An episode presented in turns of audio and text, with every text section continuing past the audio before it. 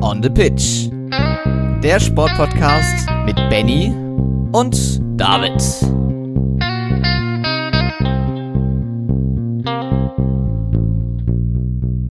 Herzlich willkommen zur 136. Folge von On the Pitch, der Sportpodcast. Heute mit einem ganz besonderen Wochenrückblick. Ich habe nämlich äh, Ersatz geschafft äh, für Benny, denn der ist heute leider nicht äh, dabei. Wir haben eben schon unsere Darts-WM-Vorschau aufgenommen. Die kommt dann am Donnerstag, da könnt ihr euch schon mal drauf freuen. Nee, die kommt am Mittwoch, weil am Donnerstag die Darts-WM beginnt so. Und ich darf mich heute ganz besonders freuen, dass wir einen Wintersport-Experten zu Gast haben. Tobias Ruf ist, äh, äh, Tobias Ruf ist nämlich dabei von der Flugshow, einem ähm, sehr empfehlenswerten äh, Skisprung-Podcast, der auch schon das ein oder andere Mal in unseren Folgen viel. Und ich freue mich ganz besonders, dass du heute, und wir sehen uns auch gerade, das könnt ihr bei YouTube zum Beispiel noch sehen, ähm, ja, über Wintersport ganz vor, vor allem sprechen dürfen, aber natürlich dann nach, und das werde ich natürlich dann auch noch behandeln, Tennis, Darts, Handball, Basketball, NFL, Fußball, die DTM, da gibt es auch Neuerungen, also wir haben noch einiges auf der Agenda, aber starten natürlich mit dem Wintersport, weil der natürlich ja unser beider Herzen erwärmt, jedes Wochenende aufs Neue und äh, schön, dass du dabei bist heute. Hallo David, danke für die Einladung. Und ich denke, wir starten mit einer Diskussion äh, oder mit, besser gesagt mit einer Sportart, die viele Diskussionen hervorgerufen hat in den vergangenen Tagen, und zwar mit dem Rodeln. Ähm, da hatten wir letzte Woche die Wettbewerbe in Eagles und dieses Wochenende ging es dann auf der Olympiabahn von 2010 zugange im Whistler Sliding Center, ähm, die für mich irgendwie immer noch untrennbar mit diesem schrecklichen Unfall kurz vor der Öffnungsfeier 2010 verbunden ist, da in der letzten Kurve. Das ist äh, immer noch ähm, ja, fährt mir da der Schreck in die Glieder, weil da war ich so ein kleiner Steppke und das hat so die Wintersportbegeisterung dann erstmal wieder ja, so ein bisschen gebremst. Ähm, ja, was waren so deine Eindrücke vielleicht allgemein erstmal vom Wochenende? Ähm, ist ja keine langsame Bahn. Ähm, wie ist so der Eindruck? Naja, das Imperium schlägt zurück, ist so, glaube ich, ein bisschen die Headline. Nach dem, ja, aus deutscher Sicht doch schon enttäuschenden Saisonstart in Innsbruck Eagles hat hier die deutsche Mannschaft schon gezeigt, dass sie dass es nicht von heute auf morgen passiert, dass so eine dominante Rodelnation, wie es die Deutsche jetzt über viele Jahre war, dass sie von heute auf morgen alles verlernt. Ja, ja. sondern dass sie total konkurrenzfähig ist, vor allen Dingen an der Spitze, in manchen Segmenten auch in der Breite, aber dass ähm, man punktuell immer sehen muss, auf welchen Bahnen sind wir, in welchem Saisonverlauf sind wir und wie steht die Gesamtkonstellation da. Und die war aus deutscher Sicht extrem gut, aber ja, man ist natürlich als äh, deutscher Wintersportfan gerade im Rodel-Segment sehr verwöhnt gewesen in den letzten Jahren. Diese Tendenzen, dass es wirklich zusammenrückt, die sind auch hier in Whistler wieder erkennbar gewesen. Die Ergebnisse aber, mei, die sprechen für sich und die waren aus deutscher Sicht extrem positiv. Und ganz wichtig, nach diesem Auftakt hier jetzt wieder voll reinzukommen, weil jetzt geht die Saison im Endeffekt so richtig los. Genau, das hatten wir bei dem letzten Wochenende gesehen. Vielleicht lag es dann doch eher an der Heimat in Innsbruck, das ist zumindest meine These, als am Neuverpflichten Georg Hackel, der natürlich auch seinen Anteil daran hat, dass es bei Österreich letztes Wochenende sehr gut lief.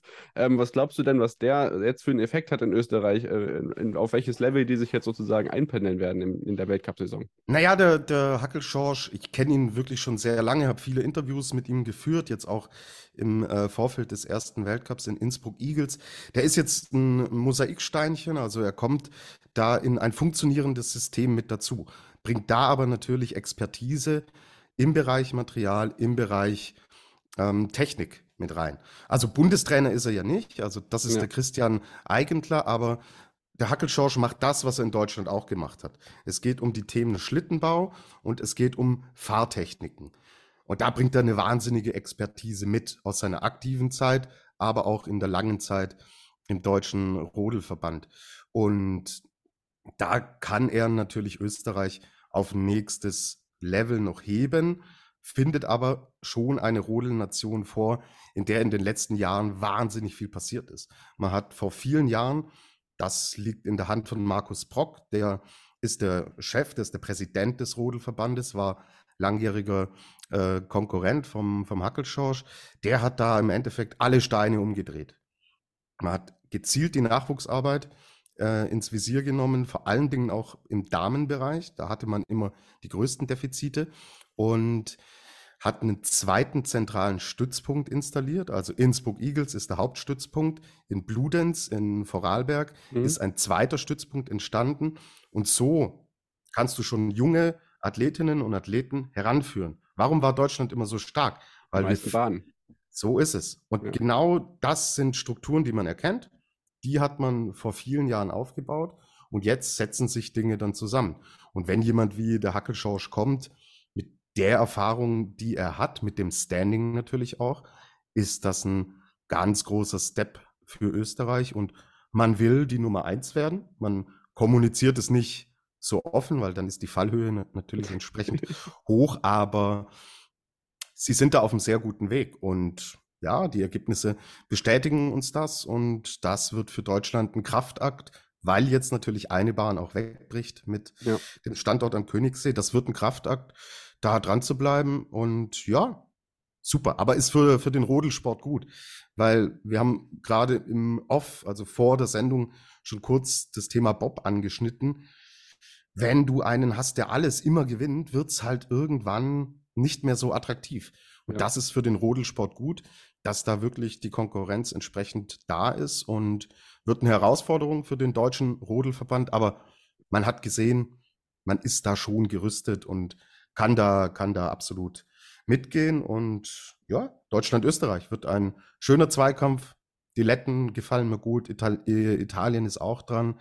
Auch die Amerikaner haben sich weiterentwickelt. Es passiert was in diesem Sport.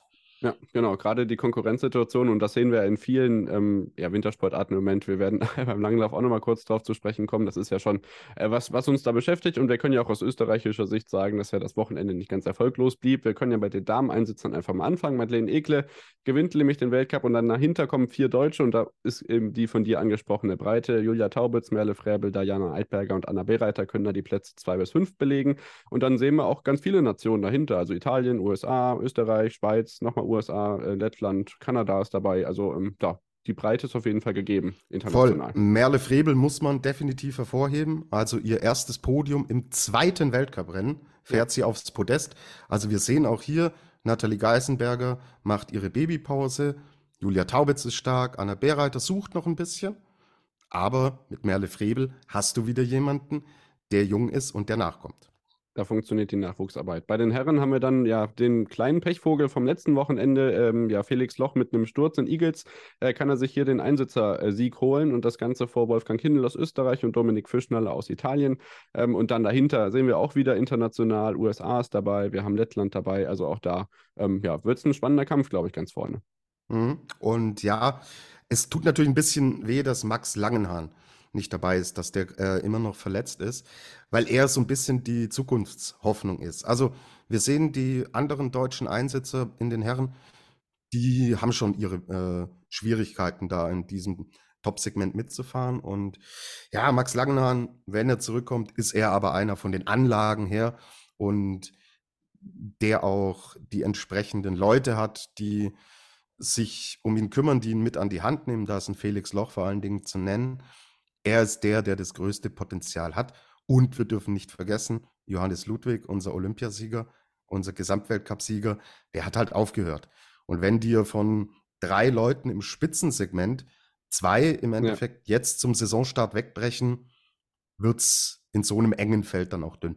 Genau, und auch da muss man sagen, es kommen auch viele Jugendliche nach, auch wenn das jetzt noch nicht äh, so explizit in der Breite ganz oben dabei ist, wie das bei den Klar. Damen der Fall ist. Jetzt namentlich hier äh, David Nössler auf der 13, äh, Mathis Ertel auf der 15 und Timon Kratschanolo auf der 17. Also auch da sind zumindest Athleten da, die jetzt auch Weltcup-Luft schnuppern und ich glaube, das geht auch dann über kurz oder lang deutlich weiter oben, äh, deutlich weiter nach oben in der Ergebnisliste.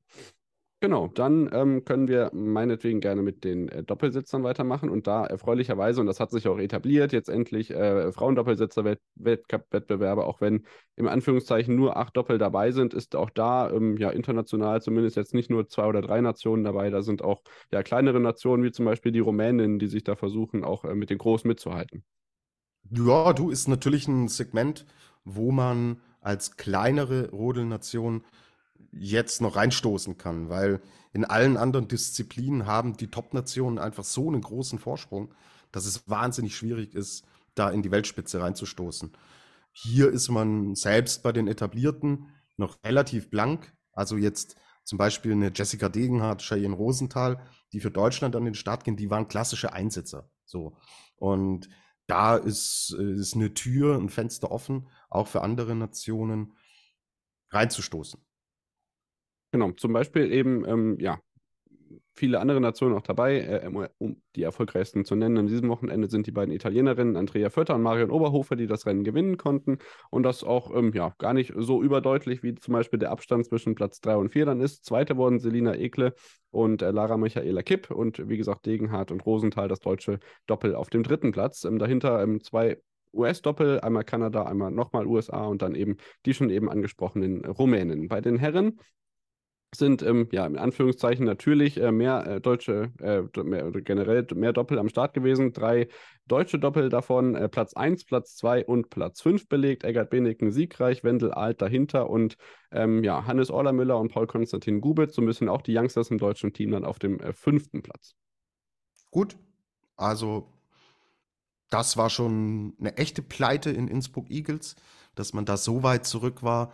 Ja. Und umso besser und wichtiger, dass man nicht nur die Österreicher jetzt geschlagen hat, sondern auch Platz 1 und Platz 2 belegt und auch in der Teamstaffel gewinnt.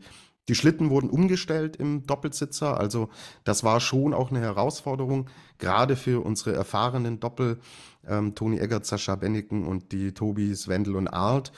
Und da kam jetzt Whistler auch gerade recht. Ist eine Bahn, mhm. die, ähm, die beide Doppels sehr mögen, gut kennen und die sie jetzt auch natürlich genutzt haben, um da auch das Selbstverständnis ein bisschen ähm, zurückholen zu können. Sehe ich sehr positiv, ganz wichtig, dass man gerade in diesem Bereich nicht den Anschluss verliert.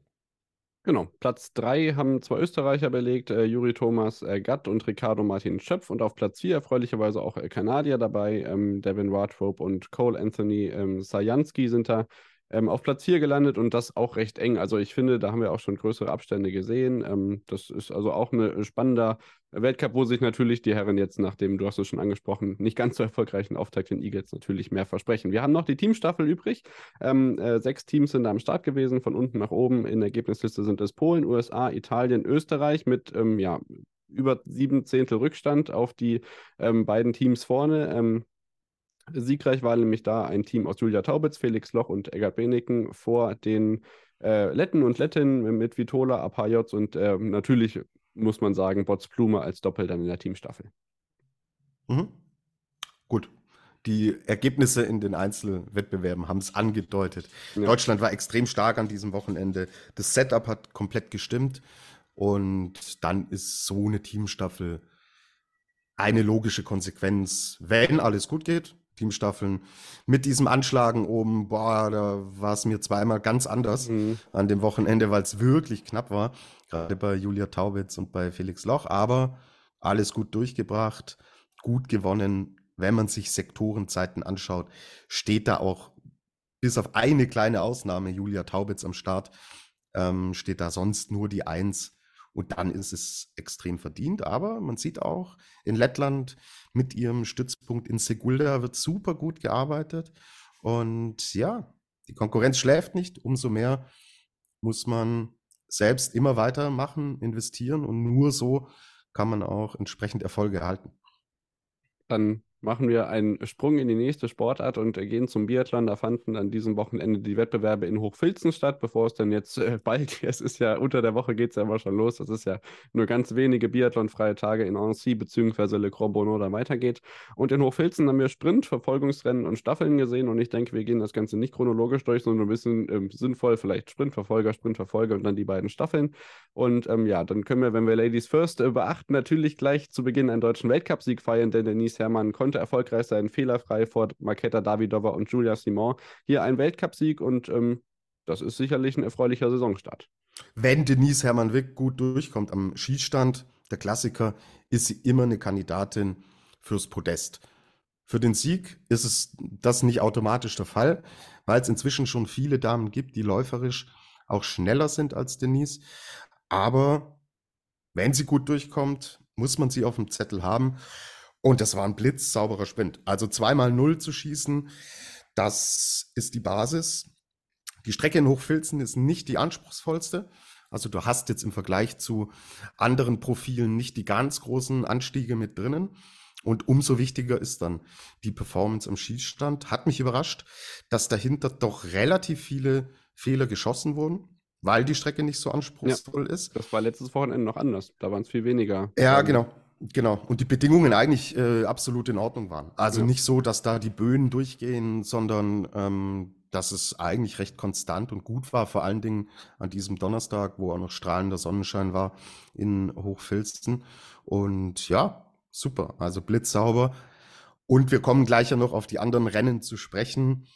War für das deutsche Biathlon auch gut und wichtig, dass äh, Denise dieses Rennen gewonnen hat, weil die restliche Bilanz im Vergleich zu Kontiolahti doch deutlich abfällt.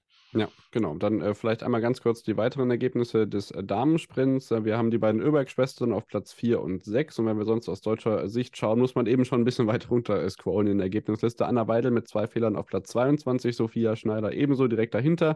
Franzi Preuß ähm, beim ersten äh, Schießen noch fehlerfrei, im zweiten ähm, dann mit zwei Fehlern auf Platz 25.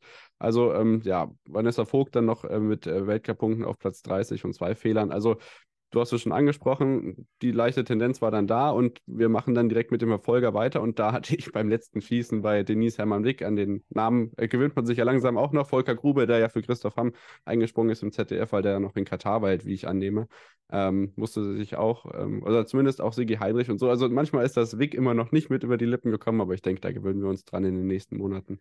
Ähm, ja, da habe ich ein bisschen Bammel gehabt, weil beim letzten Schießen im Verfolgungsrennen und sie ist ja von Platz 1 in das Rennen gegangen, war es beim Schießstand wirklich knapp. Da hat sie auch Glück, dass es am Ende dann nur ein Fehler ist beim letzten Schießen. So reicht es dann noch mit drei Fehlern zu Platz 5, aber ich glaube, da wäre sogar noch mehr drin gewesen. Aber da macht sich natürlich auch die äh, Laufform der anderen, die ja nicht viel langsamer sind als Denise Hermann dann am Ende. Und da sind natürlich die beiden Öberg-Schwestern auch nicht ähm, ja, vom Platz zu streichen. Nicht schlecht unterwegs gewesen. Ja, die sind ja nicht viel langsamer, die sind schneller als Denise. Ja. Und das ist dann im Endeffekt die Summe Biathlon, heißt Biathlon, weil es eben zwei Disziplinen sind. So, und das ist zu viel, aber klar, Verfolgungsrennen haben natürlich eigene Dynamiken. Im Sprint läufst du das Rennen für dich. Du teilst dir das Rennen ein, gehst zum Schießstand, weißt genau, was tue ich für mich. Aber im Folge, Verfolger, da ist natürlich die Hölle los. So ja. links und rechts und neben dir und auf der Strecke und am Schießstand. Zuschauer sind wieder da, auch absoluten Faktor. Die letzten ja. zwei Jahre waren keine da. Das ändert natürlich auch Dinge und Abläufe und die Gesamtkonstellation. Und da geht es einfach super knapp zu. Und da ist so viel Dynamik drin, gerade bei den Damen, dass dann auch so ein Ergebnis passieren kann, ist trotzdem noch in Ordnung. Also wir reden immer noch von einer, von einer guten Platzierung, von einer guten Leistung. Und ja, deswegen aus Sicht Denise Hermann-Wick gutes Wochenende, gerade was ihre Einzelergebnisse und Resultate angeht. Du hast das Publikum schon angesprochen, da war, glaube ich, die Story des Wochenendes, dass Julia Nagelsmann auf der Tribüne gesichtet wurde und dann hat der Stadionsprecher wohl auch durchgesagt, wo er sich dann in der Nähe gerade ein Hütchen gekauft hätte und dann der Ärger groß war im Hause Nagelsmann, weil eben die Befürchtung dann da war, ja gut, jetzt rennen die dann alle zu mir nach Hause. Volker Grube meinte im ZDF dann auch nur, hm, ich äh, weiß gar nicht mehr genau, welcher Ortsname da genannt worden war, aber ich nenne das jetzt mal nicht, weil sonst ist, die Auf ist der Auflauf nur noch größer, deswegen ja, fand ich ganz lustig, wie sich die... Ja, gehört sich ja auch nicht. Also. Ja, natürlich, das geht halt nicht. Ja, aber war erwähnenswert, wie sich dann immer die ganzen TV-Kameras zwischenzeitlich ähm, ja irgendwie direkt nach dem Schießen dann auf Nagelsmann-Reaktionen. Also statt, mm. da wurden dann nicht irgendwelche Trainer am Fernglas eingeblendet, sondern eben der Fußballtrainer von den Bayern. Naja, kann man davon halten, was man will. Die Ergebnisse sind wir euch noch schuldig. Julia Simon gewinnt ähm, mit einem Fehler. Also hier wirklich äh, Fehlerfreiheit kann man dann erst auf Platz 11 wiederfinden. Ähm, Ingrid, Land Landmark Tandrevold, dieser Name ist einfach immer wieder ein Zungenbrecher auf Platz 2 und Maketa Davidova auf Platz 3, die schon angesprochen angesprochenen Öberg-Schwestern auf Platz 4 und 7, Lynn Persson auf Platz 6 für Schweden. Und wenn man jetzt die weiteren Platzierungen anschaut, ähm, aus deutscher Perspektive, wurden einige Plätze gut gemacht. Es ist ja auch äh, nicht schlecht, auch weniger Fehler geschossen als Denise Hermann-Wick. Vanessa Vogt auf Platz 14, Anna Weidel auf Platz 15. Also sie sind beide eng beieinander geblieben und haben zusammen Positionen gut gemacht. Sophia Schneider ist das leider nicht ganz gelungen, mit vier Fehlern auf Platz 24, Franzi Preuß fünf Fehler auf Platz 26. Das waren die deutschen Damen, die wir in den Top 30 hatten. Und dann ähm, machen wir weiter mit den Herren der Schöpfung und zwar mit dem Sprint. Auch da äh, ist es ja quasi natürlich mit 43 Sekunden Vorsprung gewinnt Johannes Tinius Bö den Sprint vor Emilien Jacqueline und Sturla Holm Leikreit. Ein, äh, ja, der nächste Norweger auf Platz 4, Philipp Fjeld Andersen. Also ähm, da haben wir den Dominator, glaube ich, schon gefunden und das wird sich jetzt auch so fortsetzen, oder? Äh, sechs Siege in Folge, ja. inklusive der zwei Staffeln. Also vier Einzelsiege in Folge, zwei Staffelrennen in Folge gewonnen. Und bei ihm ist die Konstellation so, er ist der Schnellste, aber er schießt halt auch super gut. Ja. Und wenn du das im Biathlon hinkriegst, muss ich euch nicht erklären, wohin dann die Reise geht. Also es ist wirklich beeindruckend. Johannes Tinnis Bö hatte schon angekündigt, er wird äh, den Gesamtweltcup ins Visier nehmen. Das ist sein großes Ziel. Letztes Jahr war Olympia schon so ein bisschen auch der Fokus und da hat er Dinge auch ausgelassen. Es hatte sich angedeutet in den Vorbereitungsrennen, da war er schon extrem schnell vor allen Dingen. Aber dass er jetzt so gut und so dominant und so abgezockt am Schießstand ist, boah, die arme Konkurrenz. Stola Holm Lagreit, tut mir leid, Stola Holm Lagreit war vor zwei Jahren hauchdünn dran am gelben Trikot. Im letzten ja. Jahr war er auch Zweiter, aber da war Quentin Fillon-Maillet überragend gut. Und jetzt ist er wieder eigentlich der Stärkste, aber da ist halt noch ein anderer. Und er läuft Rennen im Rennen. Also der Verfolger, der hatte überhaupt keinen Kontakt mit der Konkurrenz. Ja. Der ist von vorne weggelaufen, du sagst es, bringt einen riesen Vorsprung mit von 43 Sekunden. Im Damenbereich haben wir von 17, 18 Sekunden gesprochen. So, er bringt 43 Sekunden Vorsprung mit. Das sind zwei Strafrunden. Eine Strafrunde sind circa 20 bis 25 Sekunden. Und er läuft einfach dieses Rennen komplett alleine und das in einem Verfolger, in einem starken Feld mit Lagreit, mit Jacqueline, der auch gut drauf ist. Puh, musste hinkriegen. Und ja, also wir haben jetzt zwei von neun Weltcups im Endeffekt durch. Die WM zählt ja nicht mehr dazu. Gott sei Dank. Zwei von neun und ja. eigentlich kannst du das gelbe Leiberl schon fast nach Norwegen schicken, weil das ist übel, ey. Also Respekt. Ja. Kann ich, ja. Hätte ich in der Dominanz, in der Form nicht erwartet. Ja, vor allem auch so früh. Dann bleibt es natürlich auch abzuwarten, wie das dann beim Saisonhöhepunkt ist. Man geht natürlich davon aus, dass er dann auch da Medaillen und Medaillen sammelt. Da ist er noch ein bisschen hin. Da dürfen wir also gespannt sein. Aus deutscher Sicht muss man sagen, ähm, lief es äh, bei den ähm, ja, Herren gerade in der Spitze überhaupt nicht so gut wie bei den Damen. Justo Strelo bleibt fehlerfrei im Sprint und wird Neunter. Benedikt Doll dann schon mit drei Fehlern 14. Und dann Philipp Navrat erst der nächste auf Platz 28 mit einem Fehler, Roman Rees mit zwei Fehlern auf der 30, Johannes Kühn wird 34. mit drei Fehlern. Also das ist alles irgendwie nicht ganz so berauschend gewesen und natürlich auch gerade, wenn du dann den Verfolger noch hinten dran hast, überhaupt keine gute Ausgangsposition, da irgendwie noch groß unter die Top 10 äh, mehr Leute dazu zu schicken. Also in Teilleistungen gut, ja, ein Schießen von Justus Strelo super Wettbewerb von ihm, ja, weil er ist nicht der, von dem man es erwarten kann, ja. der sich jetzt wirklich regulär in diese Weltcup-Mannschaft reinarbeitet, ist es ein super Resultat, dass Benny Doll mit drei Fehlern noch so weit vorne platziert ist, spricht für eine sehr gute Laufleistung. Und Philipp Navrat, wir kommen nachher noch äh, zum Verfolger, da schießt er sieben Fehler, ja, und hier ist es partiell eine gute Leistung am Schießstand. Er ist aber läuferisch einfach zu weit weg.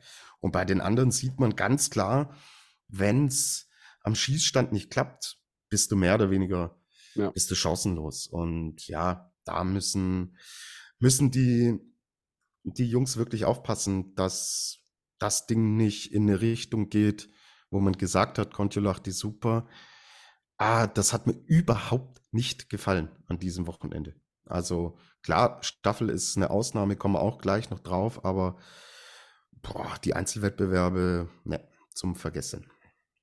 Und äh, genau mit denen ging es eben weiter. Verfolger hast du schon angesprochen. Ähm, Johannes Tinius Bö schießt zwei Fehler. Ja, kann auch er. Stuloch im Legreit ebenso. Deswegen ähm, bleibt der 43 Sekunden äh, Vorsprung da und baut sich sogar noch ein Stückchen aus. Am Ende sind es fast 48.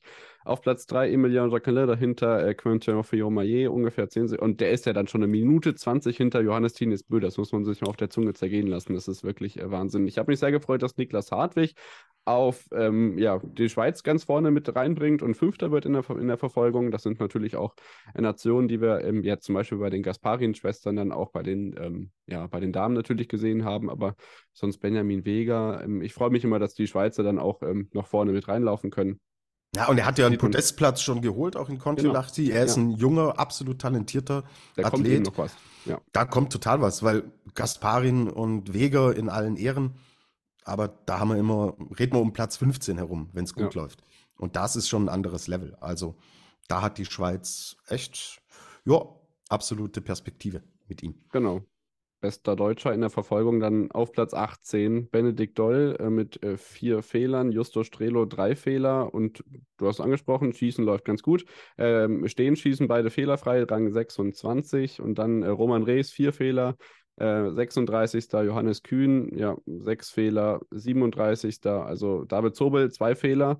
Ähm, da ist es dann offensichtlich vielleicht eher doch die Laufleistung, aber der hat natürlich auch eine recht schlechte Ausgangsposition gehabt, 42. Also ja, du hast es angesprochen, die Einzelergebnisse gerade bei den Herren nicht zufriedenstellend. Ja, und äh, äh, nett, dass du mich vielleicht missverstanden hast, Schießen war überhaupt nicht gut im Verfolger. 26 Fehler auf sechs Athleten, das ist irrsinnig viel. Ja, also du hast natürlich dann ähm, gerade auch, was mich verwundert hat, dass du vor allem bei den Liegenschießen auch so viele Fehler hast. Also teilweise sind die Stehenschießen ja sogar noch gut gelaufen, natürlich nicht bei allen, aber sonst sagt man ja auch immer, das Liegenschießen ist ein bisschen sicherer als das Stehend. Und ich finde, das sieht man auch generell im Biathlon, dass ähm, vielleicht diese These gar nicht mehr so sinnvoll ist. Man arbeitet natürlich viel und gezielt am Stehenschießen, weil das andere vermeintlich ja. leichter ist. Und ähm, was sich verändert hat, vor allen Dingen in den letzten Jahren, ist die Schießzeit. Das heißt, wie lange brauche ich vom, von meiner Ankunft bis zu meiner Abfahrt am Schießstand? Ja. So, und wenn du relativ sicher deine Liegendscheiben abräumst, musst du, weil es die anderen auch tun, deine Schieß Schießzeit optimieren. Und dann schleichen sich automatisch Fehler ein. Und das ist eine Entwicklung, die mit einer neuen, junge, jüngeren Biathlon-Generation Einzug erhalten hat im Biathlon. Und entsprechend ist das ein Erklärungsansatz, warum hier punktuell natürlich auch mehr Fehler gemacht werden, weil du schneller schießen musst. Wenn du es nicht tust, dann verlierst du wahnsinnig viel Zeit. Eine Vanessa Vogt schießt super konstant und gut, aber sie verliert nur durch die Schießzeit in manchen Rennen ein bis zwei Strafrunden. Das rechnest du hoch. Dann musst du daran und dann schleichen sich Fehler ein. Sehr, sehr guter Punkt. Und gerade weil eben dann immer mehr Junge nachkommen, ähm, weitet, sich das, weitet sich das eben auf das ganze Feld aus und das bringt dann diese These ins Wackeln. Genau, du hast schon angesprochen, die Staffeln bleiben noch übrig und da ähm, können wir aus deutscher Sicht zumindest einen äh, Podestplatz nehmen. Bei den Damen ähm, ist es äh, Platz 4. Äh, man kann jetzt dazu sagen, immerhin keine Strafrunde, ähm, aber auch da muss man natürlich wieder die Laufleistung der Schwedinnen hervorheben, die mit neun Nachladern auf Platz zwei und zehn Sekunden Rückstand auf die Französin ins Ziel kommen. Also was die Schweden da langläuferisch immer wieder in die Loipe zaubern, ist ähm, ja wirklich beeindruckend. Brutal, brutal. Und wenn du halt, ähm, wenn Lynn Persson und Anna Magnussen diese Staffel in eine gute Ausgangslage bringen und du hinten raus die zwei Überschwestern bringst, das ist ein echtes Pfund das so, gerade auch was das Thema Laufen angeht. Und das war ein Riesenfaktor, ähm, vor allen Dingen auch in den Staffelnrennen, weil durch den Neuschnee, den es gab, die Pisten weicher wurden. Und das dann für die nicht, äh, die nicht stärksten Läuferinnen und Läufer schwieriger und komplizierter wird.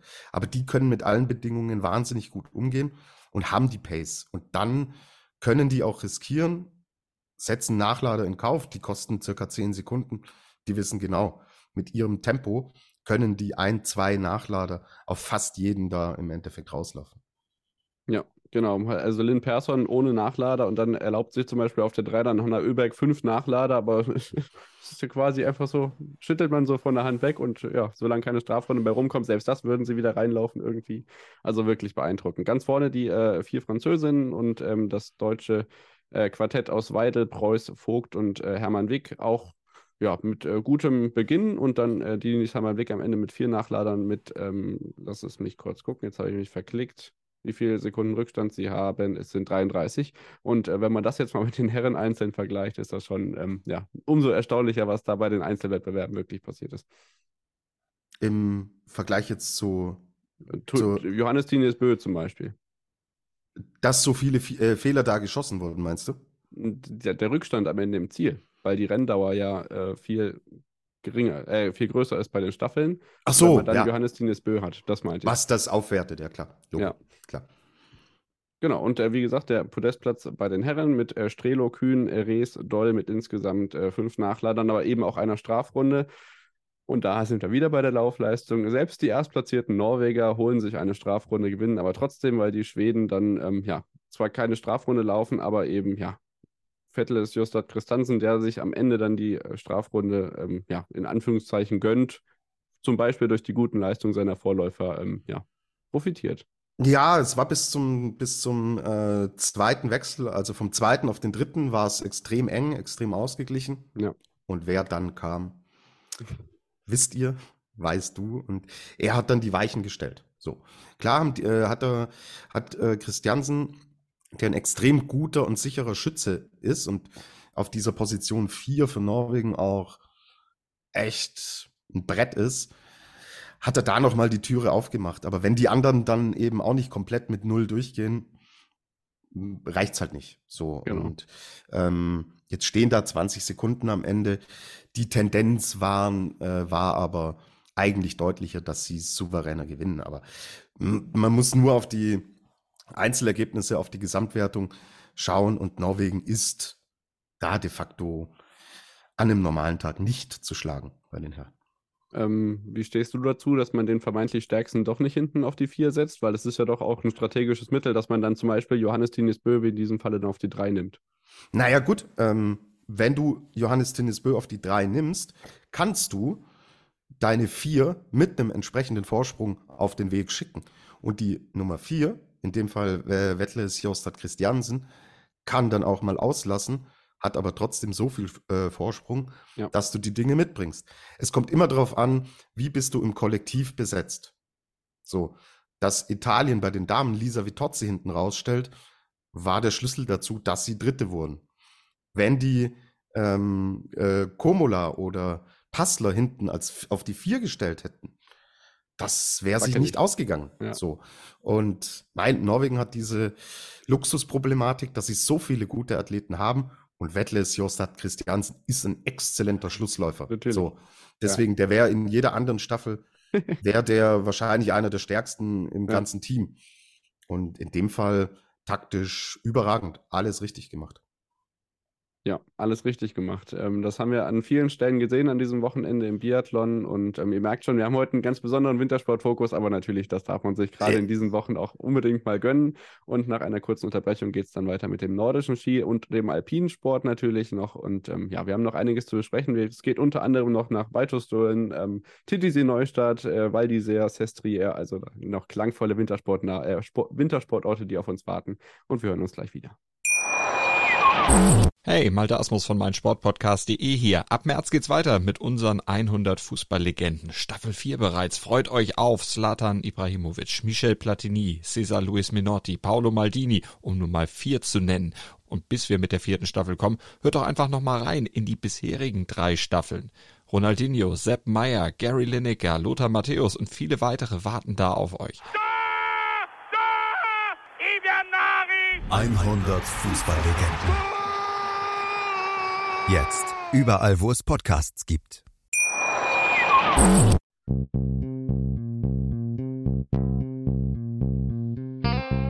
On the Pitch.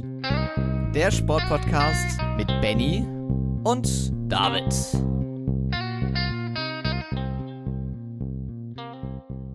Da sind wir wieder zurück nach der Unterbrechung und melden uns wieder mit dem zweiten Take. Es bleibt weiterhin spannend im Wintersport und wir machen weiter mit dem nordischen Ski. Gleich gibt es auch noch Ski Alpin und wir starten in Titisee Neustadt. Ähm, das äh, ja, vorletzte Wochenende vor der Vierschanzentournee stand auf dem Programm. Nächste Woche geht es dann traditionell natürlich noch nach Engelberg. Für die Damen tatsächlich ist es die allerletzte Weltcup-Station gewesen vor dem Silvestertournament. Also das ist natürlich auch wieder so ein großes Fragezeichen, was uns, äh, ja, was uns beschäftigt, auf jeden Fall. Ähm, kannst du sicherlich gleich nochmal, oder vielleicht fangen wir einfach mit den Gesamtwochenendeindrücken an. Was hat dich beim Skisprungwochenende bewegt? Und das Ganze in ausführlich natürlich bei der Flugschau, natürlich darf das hier auch nicht fehlen. Schönes Wochenende. Also war viel los. Ähm, Schanze, guter Zustand. Klar, ist eine Freiluftsportart, ist im Skispringen immer das Thema, dass du dann mit, mit den Bedingungen und mit dem Wind tatsächlich auch mal Verschiebungen hattest. Aber in Summe waren es schöne, gute Wettkämpfe und ja, kommen wir gleich ja drauf, aus deutscher Sicht auch sehr positiv und ja, ähm, ist viel Bewegung, viel Dynamik äh, drinnen, sowohl bei den Damen als auch bei den Herren. Und ähm, deswegen ziehe ich ein positives Fazit und wieder ein schönes Beispiel dafür, wenn man die Weltcups zusammen veranstaltet, hat es auch den Effekt, dass die Damen mehr Aufmerksamkeit bekommen und Ja. dass insgesamt ein sehr rundes und schönes Wochenende dabei rumkommt und man spricht von Ressourcensparen und Reisewege und so weiter. Ja, ist doch wunderbar. Also ähm, absolute Werbung dafür, dass das noch häufiger vorkommt. Ja, das habt ihr, ihr lang und breit in der letzten Woche thematisiert. Das haben wir ebenso be- angesagt, dass wir letzte Woche überhaupt äh, quasi gar keine freien, verfügbaren äh, Bilder vom Damenwettcup hatten. Und ähm, das hat sich an diesem Wochenende eben anders gezeigt. Auch wenn das, äh, das ZDF hat tatsächlich recht, recht gut äh, dabei mitgemacht. Im Eurosport lief es nicht immer ganz so, aber da muss man natürlich auch sagen, die müssen auch irgendwie gucken, wie sie es hin und her schieben. Aber es war auf jeden Fall deutlich, deutlich besser als letzte Woche und da hätte uns ja auch ein Livestream gereicht, aber das Fass müssen wir jetzt nicht noch aufmachen.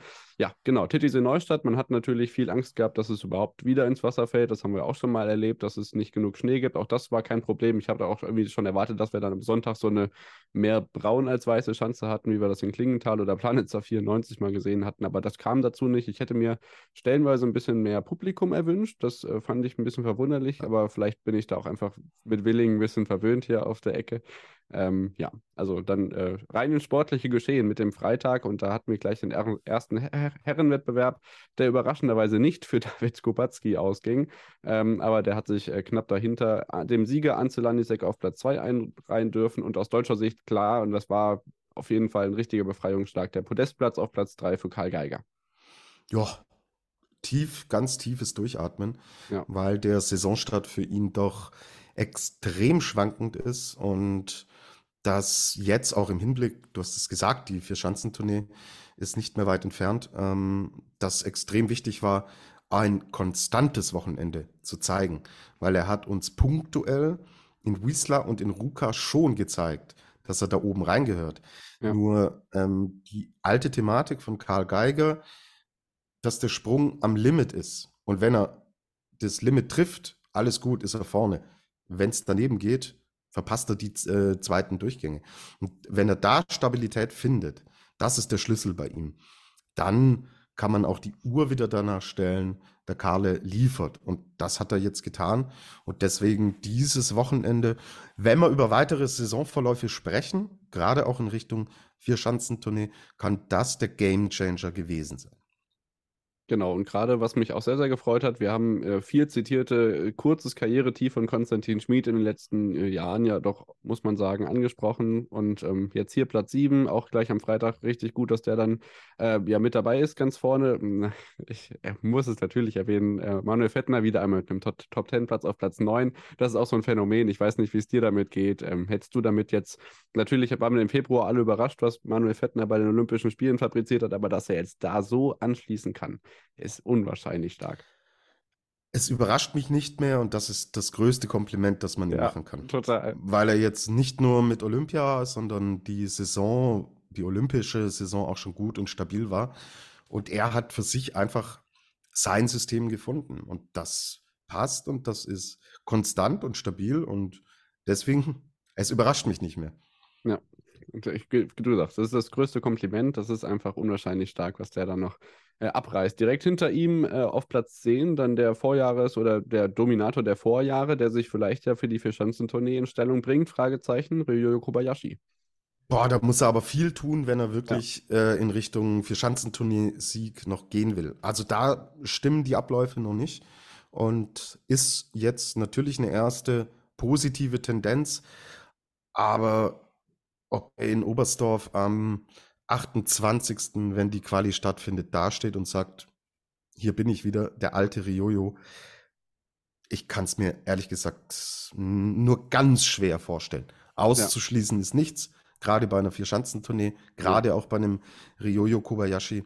Ähm, erster Schritt in die richtige Richtung, aber dass hier jetzt eine Art Knoten platzt, da äh, ist zu viel nicht stimmig genug. Ja, teile ich total. Ähm, die weiteren deutschen Platzierungen dann Stefan Laie äh, auf Platz 15, äh, Markus Eisenbichler, der auch noch nicht so ganz weiß, wo ihm der Kopf steht, wie ich finde, mit Platz 21, Pius Paschke generell mit einem recht guten Wochenende auf Platz 22, Fadi Ada Ipciolu holt wieder einmal Weltcup-Punkte auf Platz 24, sehr erfreulich. Ähm, und wenn wir sonst weiter im Ergebnistableau gucken, überraschende Ausscheidungen nach dem ersten Durchgang von den großen Namen. Marius Lindwig, auch sicherlich erwähnenswert, äh, Peter Preutz, äh, Giovanni Presadola, der letzte Woche auch bei euch richtig gut ankam, diese, die, zumindest an dem Freitag nicht so überzeugend.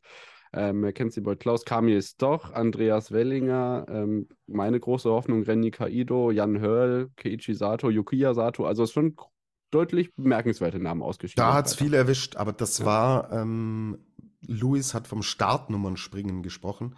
Also ja, es war tatsächlich so, dass die Verhältnisse hinten raus echt schlechter wurden. Ja. Und das ist auch der Klassiker im Skispringen. Wenn du, wenn alles gut ist, wenn dein System passt, alles wunderbar, das Selbstverständnis ist da, kommst du auch mit schlechteren Bedingungen zurecht.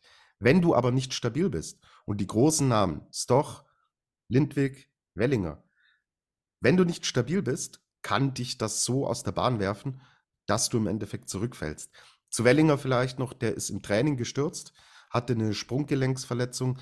Also das hat da sicher auch mit reingespielt. Aber ja, Freiluftsportart. Man muss auch mit schlechten Bedingungen als Mitfavorit umgehen können. Und wenn du als Underdog äh, gute Bedingungen hast, musst du sie nutzen können. Das haben einige getan und so kommen dann solche Ergebnisse dann auch zustande. So ist es. Also überraschend und äh, sicherlich natürlich nicht auf alle Springen äh, zu projizieren, die das Wochenende geprägt haben, aber das ist natürlich vollkommen, das kann, ist klar, Freiluftsport hat auch viel zitiert.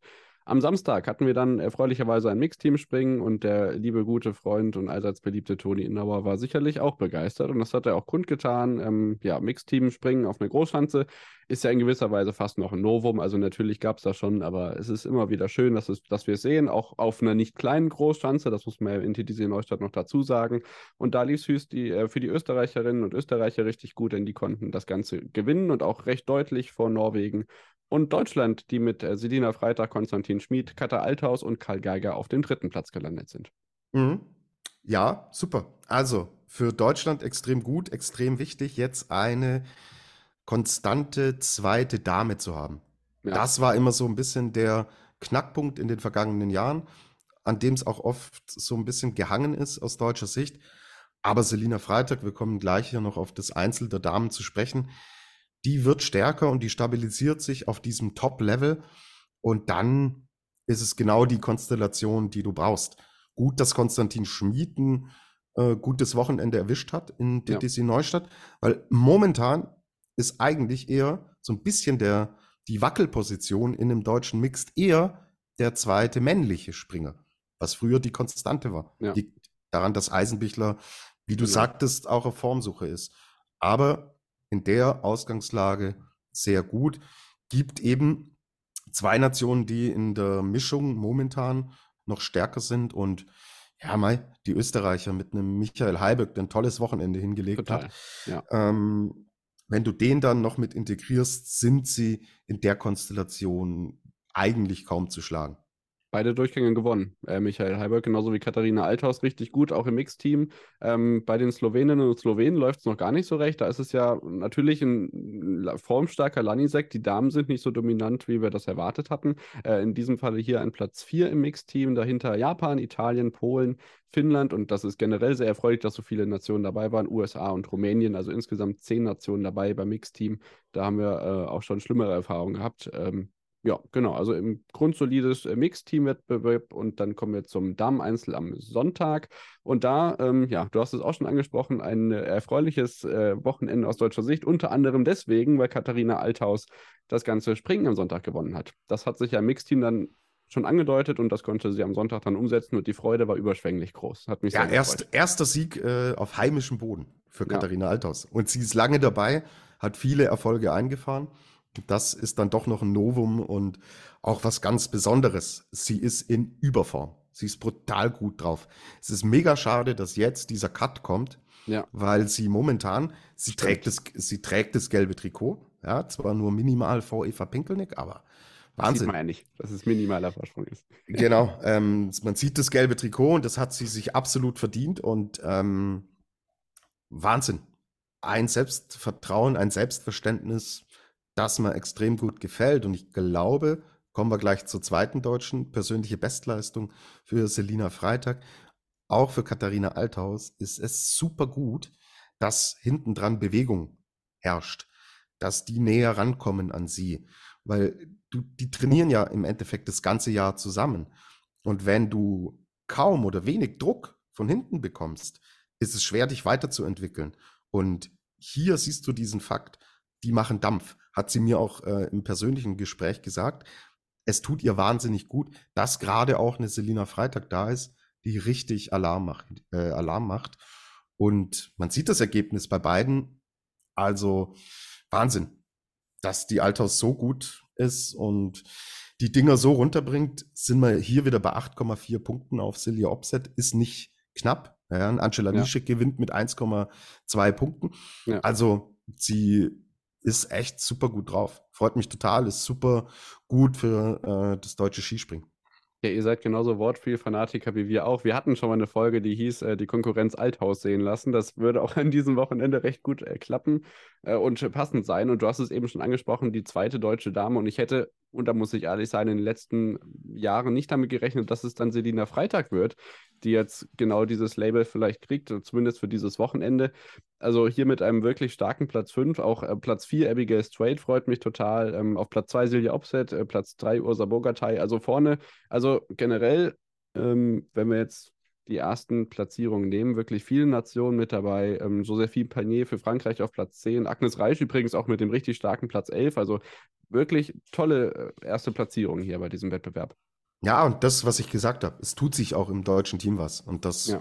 ist gut. Und insgesamt, die Österreicher sind dabei, die, Schwa äh, die Sloweninnen sind dabei. Abigail Strait wird immer stabiler, immer konstanter.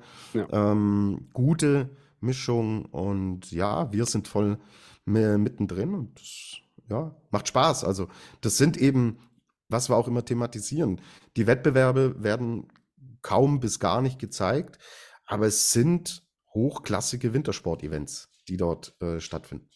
Ja, absolut. Äh, wie ist deine Einschätzung zu Sarah Marita Kramer, die hier 16. wird?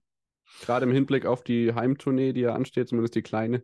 Ja, sie sucht noch. Ähm, das hatte sich angedeutet, dass sie nicht in der Überform wie die letzten Jahre ist. Sie hatte die Messlatte da natürlich auch extrem hoch gelegt. An der wird sie gemessen. Ja. Und ähm, ja, schwierig. Aber ihre Sprünge sind einfach auch insgesamt nicht sauber. Nichtsdestotrotz fährt sie gute Ergebnisse bis ordentliche Ergebnisse damit ein. Wenn die Stabilität wiederkommt, kann es auch schnell wieder ganz nach oben gehen. Aber die Konkurrenz, die schläft überhaupt nicht. Althaus hat noch einen Schritt nach vorne gemacht. Celia Opset ist extrem gut gewesen jetzt in letzter Zeit.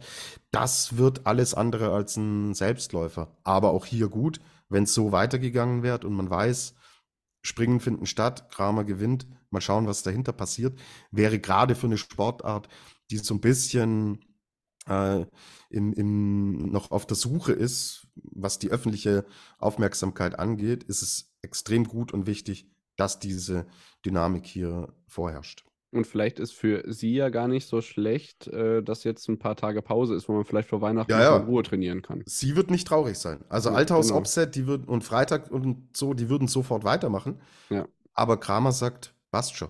Feiern wir Weihnachten und dann schauen wir weiter.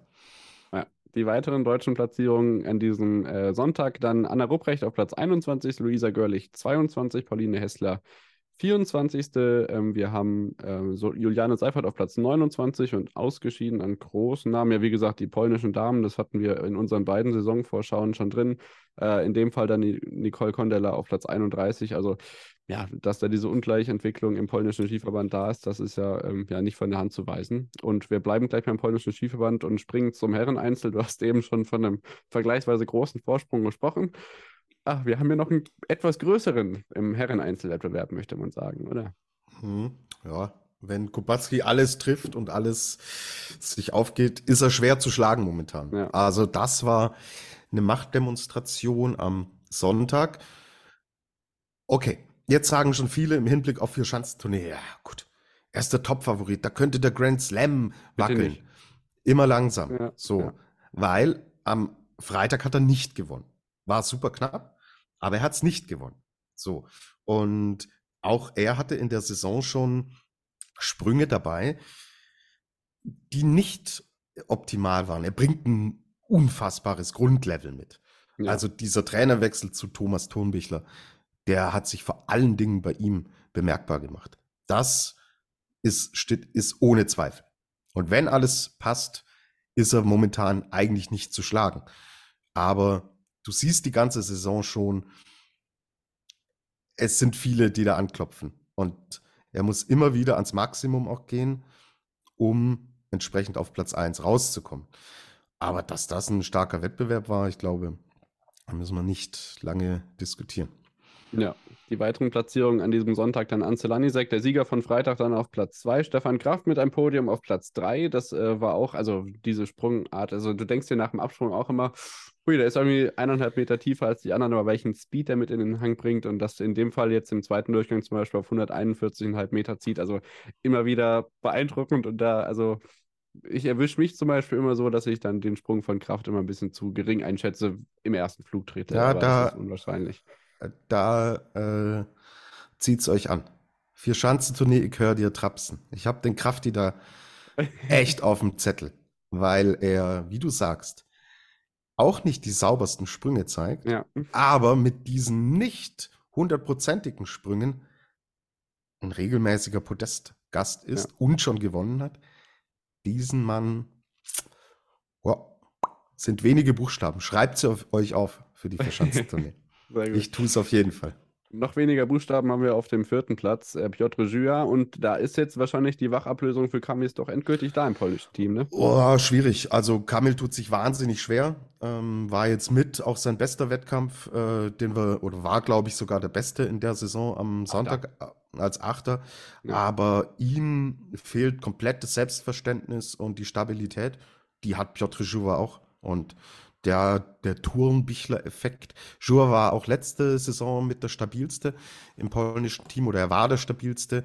Aber der ist absolut konstant. Ich sehe ihn nicht auf Platz 1, aber er ist einer, den man durchaus Richtung Podest oder gerade in diesem Segment Top 10, Top 5 schon mit einplanen kann. Ja, genau. Das wird sich jetzt sicherlich auch verstetigen. Dann äh, punktgleich mit Karl Geiger auf Platz 5 ist Halvor Eckner Graneröd und ich glaube, der hat in den nächsten Wochen auch noch einiges vor. Robert Johansson wird siebter, ähm, kam jetzt doch, wie gesagt, achter. Dahinter Markus Eisenbichler, der dann zumindest mit dem Sonntag und gerade im zweiten Durchgang nochmal so ein bisschen was Versöhnliches abschließt. Ähm, wie sehen da seine Chancen in Richtung Vierschanzentournee aus? Was glaubst du?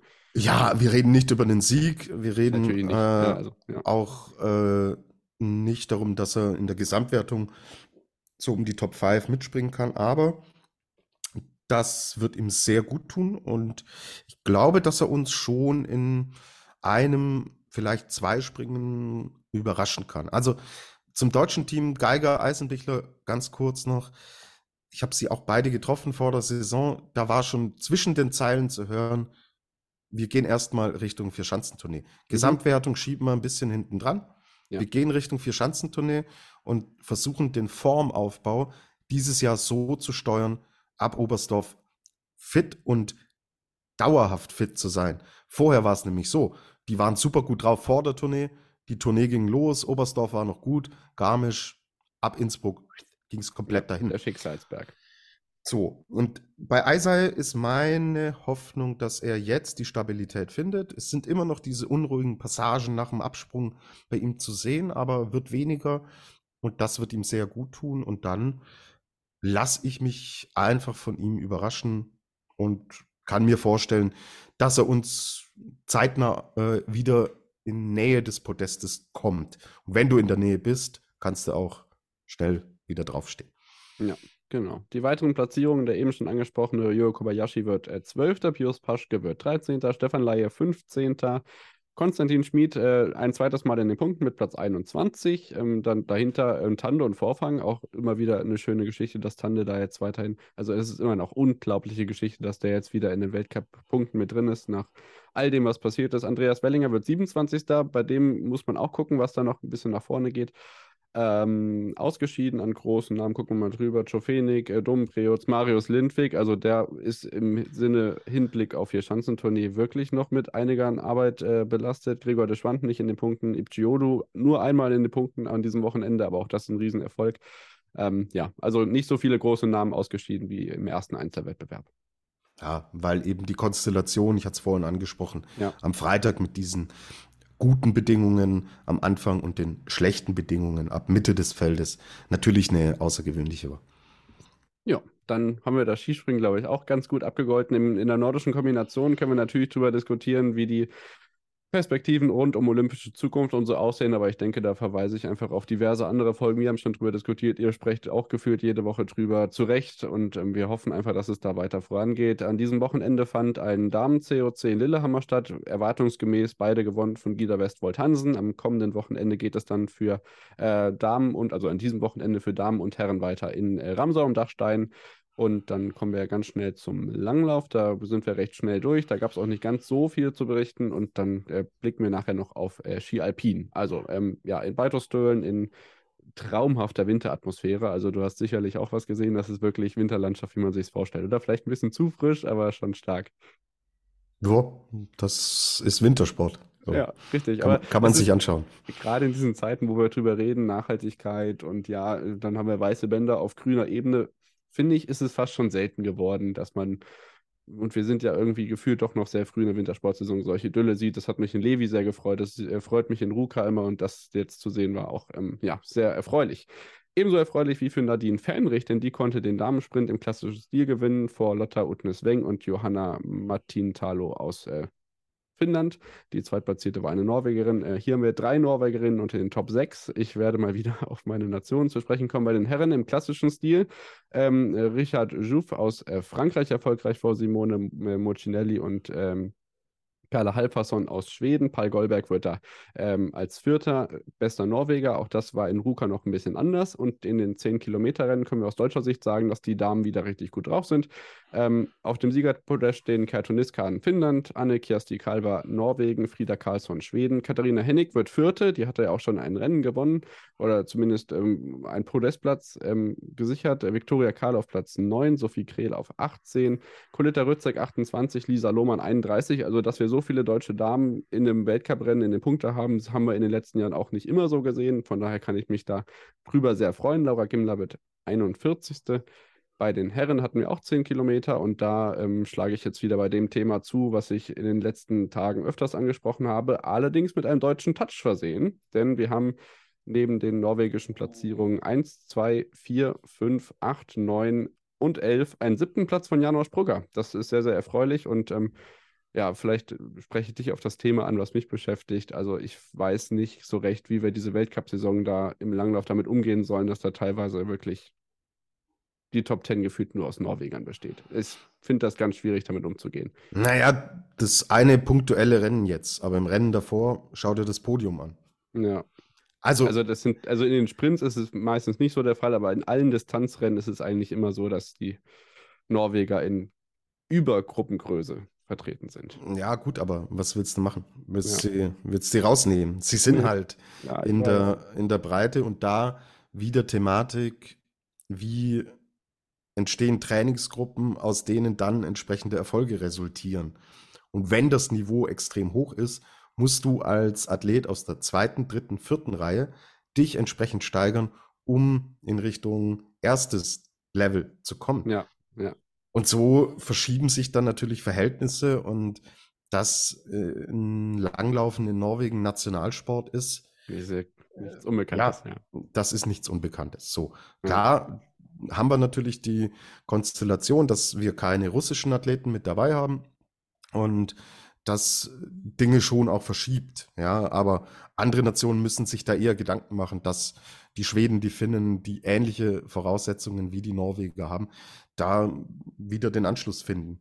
Aber es ist Sport und wenn sie so gut sind, dann ja, stehen sie halt zurecht dort. Ja, da Ja. jetzt irgendwie mit dem Reglement kün äh, künstlich einzugreifen, das wird dem Sinne des Sports meiner Meinung nach ist ja. nicht, nicht gerecht. Ja, das stimmt. Ich muss Ihnen auf jeden Fall noch zugute heißen, dass es ja auch nicht immer die gleichen sind, die ganz vorne sind. Also wir haben ja zum Beispiel jetzt, wenn wir die großen Namen Holund, Iversen, äh, Goldberg uns angucken, die werden hier Erster, Vierter und Neunter. Also das sind ja nicht immer die ersten, äh, die gleichen in den Top 3. Und dann sieht man natürlich auch interne Mannschaftskämpfe. Das ist ja alles sehr, sehr interessant. Muss man natürlich sagen, aber ich wollte es dennoch ansprechen, weil es mich eben beschäftigt.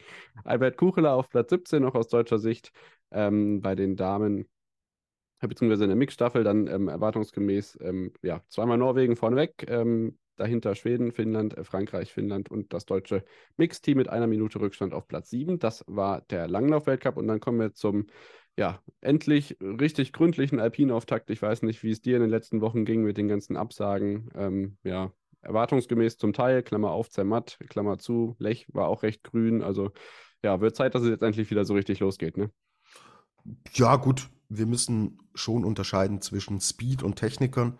Und Ja. wir haben ein Technikerwochenende hinter uns und das lief eigentlich bisher reibungslos, fast reibungslos durch.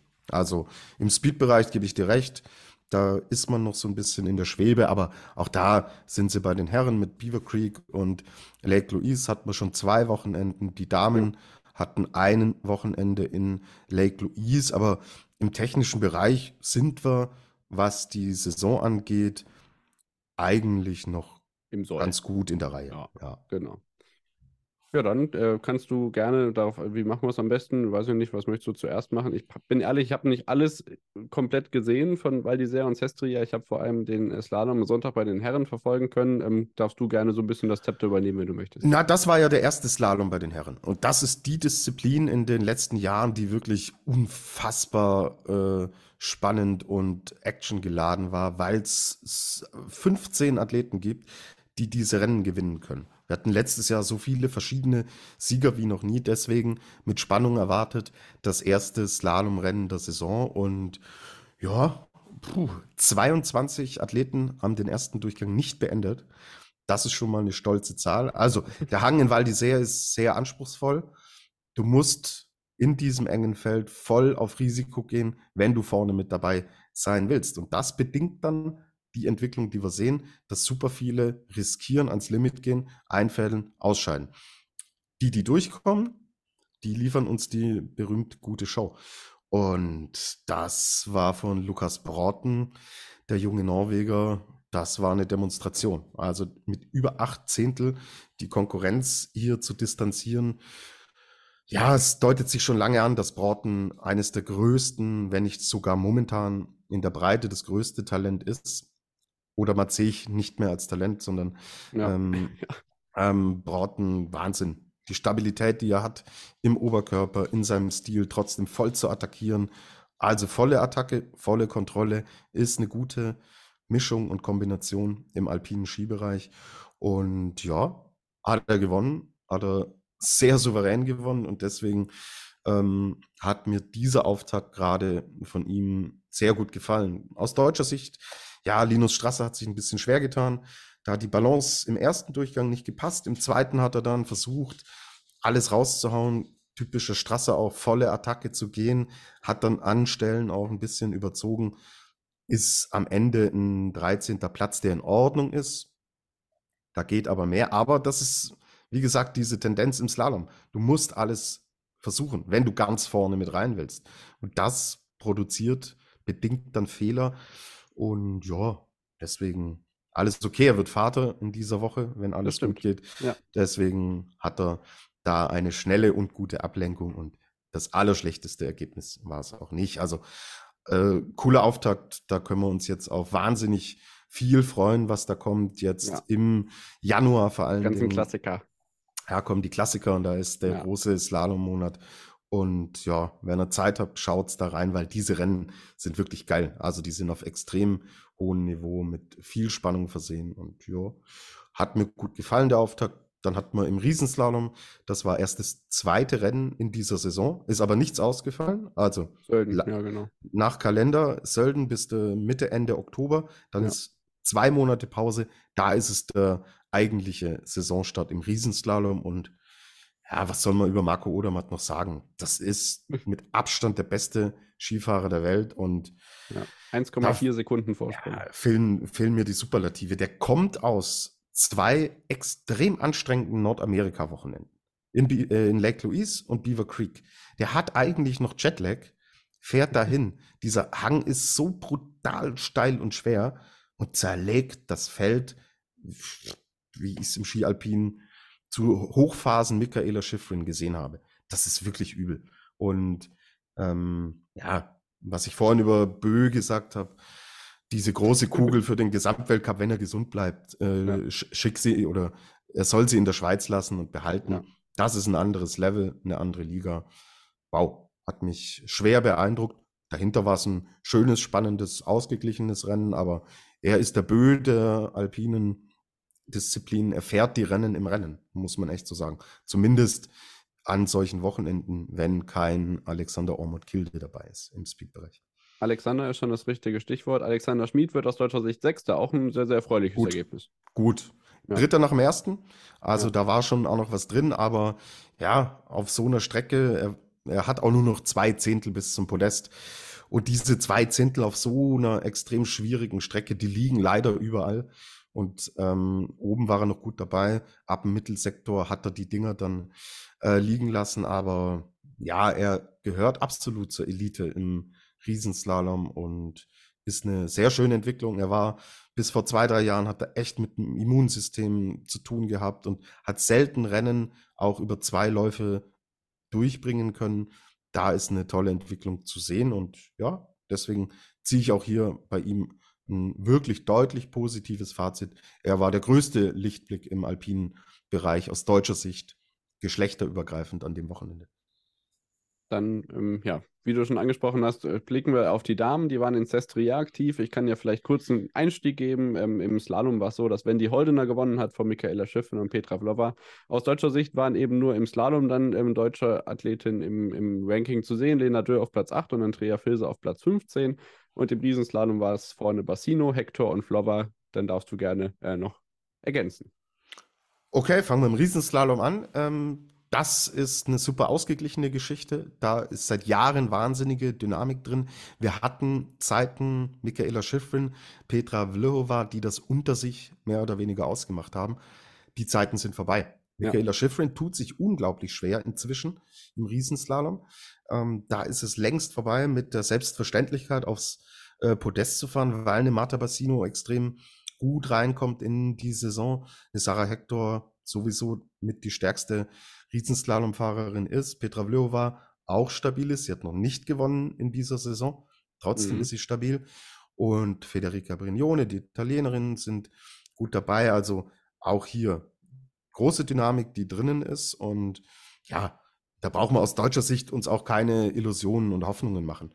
Das war in den letzten Jahren seit dem Karriereende von Viktoria Rebensburg eine Katastrophe. Und das bleibt es Jessica Hilzinger ist gestürzt, sie hat sich verletzt. Diagnose gibt es noch keine, also okay. ho hoffen wir, dass da nichts weiter Schlimmes passiert ist. Andrea Filzer, die mir im Slalom sehr gut gefällt, ist hier aber einfach auch nicht dran, weil der Damenriesenslalom extrem breit aufgestellt ist und das Niveau immer höher wurde. Und man hat es leider aus deutscher Sicht da nicht geschafft, durchaus per äh, perspektivische Ansätze in Richtung Weltspitze auch umzusetzen. Also bleibt auf jeden Fall die mit Abstand schlechteste Disziplin, die wir aus deutscher Sicht haben. Ja, genau, weil, weil es eben im Slalom besser aussieht. Da ist Lena Dürr ja traditionell auch, also natürlich mit ihren Pechvogelmomenten am Start, aber natürlich darf man diese ganzen Top-Ten-Resultate, die sie natürlich dennoch vorzuweisen hat, nicht unter den Teppich kehren. Und eben genau das schafft sie an diesem Wochenende auch wieder. Ja, aber sie war nicht zufrieden. Ich bin es auch nicht wirklich. Mhm. Also mit der Startnummer 1, Slalom immer die Thematik, niedrige Startnummer, bessere Piste, musst ja. du gleich im Endeffekt Dinge vorlegen. Erster Lauf war gut, vierter Platz, sie hat Probleme mit den zweiten Durchgängen. Ich weiß nicht, ob das eine mentale Geschichte ist, aber da sind leider immer Fehler drinnen oder es fehlt die letzte Konsequenz, weil hier dieses Feld seit dieser Saison anders daherkommt. Also es sind junge Athletinnen dabei, das ist eine Srinka Ljutic aus Kroatien, eine Leona Popovic aus Kroatien, Hanna Aronson Elfmann aus Schweden, die ist 19 und fährt ja. mit einer Selbstverständlichkeit diese Dinge darunter.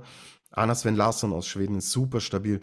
Also, sie Lena Dürr fährt nicht wirklich schlechter als in der letzten Saison, aber das Feld ist stärker geworden, stabiler und konstanter. Und deswegen stehen jetzt nicht die Plätze 3, 4, 5 wie in der äh, letzten Saison, sondern jetzt bewegen wir uns um Platz 8. Ist okay. So. Nur, du hast gesagt, jetzt geht's so richtig los mit der alpinen Skisaison. Im Slalom bei den Damen haben wir vier von zehn Rennen gesehen. Da ist, hm. diese, äh, da ist fast schon Halbzeit. Ja, ja? Krass. Deswegen da kann man jetzt nicht mehr gedanklich so, ich bin noch im Herbst, im Spätherbst, da ist fast die Hälfte gelaufen. Ja, und wenn Lena noch aufs Podest will oder sogar gewinnen will, was das große Ziel war von der Saison, muss mehr kommen. Und es muss dann mit zwei Läufen identisch funktionieren, vor allen Dingen im zweiten, weil die Konkurrenz brutal gut ist. Und mit Wendy Holdener jetzt eine so stabil und so stark ist, dass du nach Vlhova, Schifrin, die zwei zu schlagen, das war letztes Jahr so die Aufgabe. Aber Holdener ist so stark, sie ist in der Slalomwertung äh, gleich auf mit Michaela Schifrin. Die Holdener Geschichte, 30 Podestplätze und keinen Sieg. Ja. Gewinnt sie in Killington und legt eine Woche später nach. Heißt, da ist jetzt natürlich auch was umgeschnackelt. Ähm, gewonnen und verloren wird zwischen den Ohren, lieber David. Und da ist eine Blockade gelöst. Und die muss man voll auf der Rechnung haben. Das macht es für Lena Dürr nicht einfacher. Dennoch bin ich bei dir. Wir reden hier immer noch von extrem hohem Niveau, das auch Lena Dürr bestätigt. Die weichen Faktoren im Sport. So genau. Für die Alpinen geht es am kommenden Wochenende dann weiter in äh, Gröden bei den Herren. Du, du hast die traditionsreichen Abfahrtsstrecken schon angesprochen. Das heißt, äh, nach der Birds of Prey ist auch dieser Slong dann und dann, wie du schon sagst, im Januar natürlich die ganzen Highlights. Und da können wir, und da spreche ich auch für dich, sicherlich nur dreimal unterstreichen. Bitte schreibt euch bei Kids, äh, Kitzbühel und Wengen nicht nur die Abfahrtsläufe auf und guckt die, sondern meistens ist der ganze Hang dann auch nochmal ein Stück spannender. Also ja, sicherlich äh, nicht zu unterschätzen, die Technikdisziplinen. Und für die Damen geht es nach St. Moritz, auch da äh, Super G und ähm, Abfahrt auf dem Programm, danach dann ähm, ja auch unter der Woche dann Alta Badia, traditionell Madia di Campioni, äh, Campiglio, so auch unter der Woche dann diese Technikrennen. Also ähm, es bleibt weiterhin spannend im Alpin-Zirkus und dann. Äh, fünf, fünf Herrenrennen am Stück. Donnerstag, Freitag, Samstag Ach. Speed, Sonntag, Montag, Riesenslalom. Gibt's Brutales einen, Programm. macht. Naja, Odermatt wäre prädestiniert und Odermatt ja. könnte bei allem aufs Podest fahren, aber er ja. sagt halt auch, Leute, das ist vom Kalender her einfach eine miese Planung. Ihr wollt, ja. dass es Allrounder gibt, aber so macht er uns kaputt, so macht er uns mürbe. Ich kann es mir nicht vorstellen, dass er alles fährt und geht ja auch darum, hey, ich muss tatsächlich jeder kleine Fehler im Ski Alpin, wenn du nicht 100% da bist und konzentriert bist, kannst du ein Jahr draußen sein. Also ja. schlechte Planung meines liebsten Verbandes, dem Internationalen Skiverband. Das lassen wir so stehen.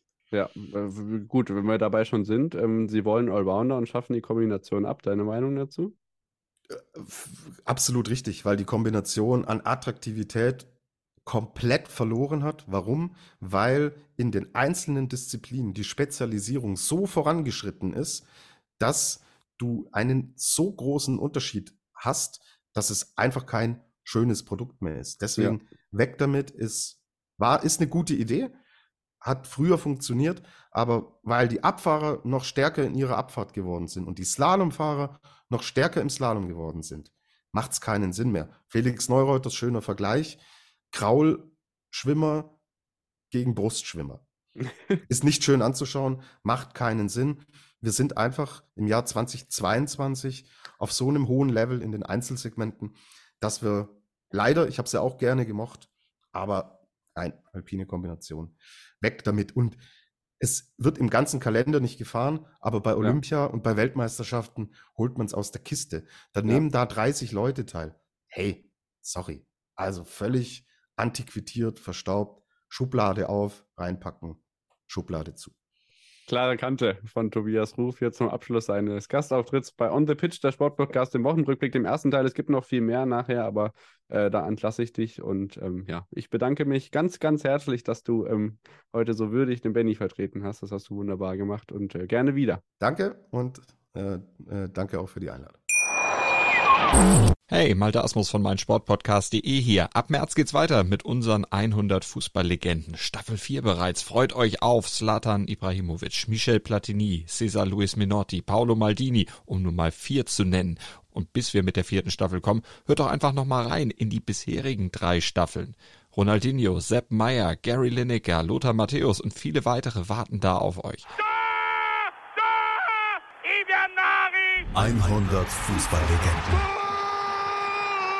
Jetzt. Überall, wo es Podcasts gibt.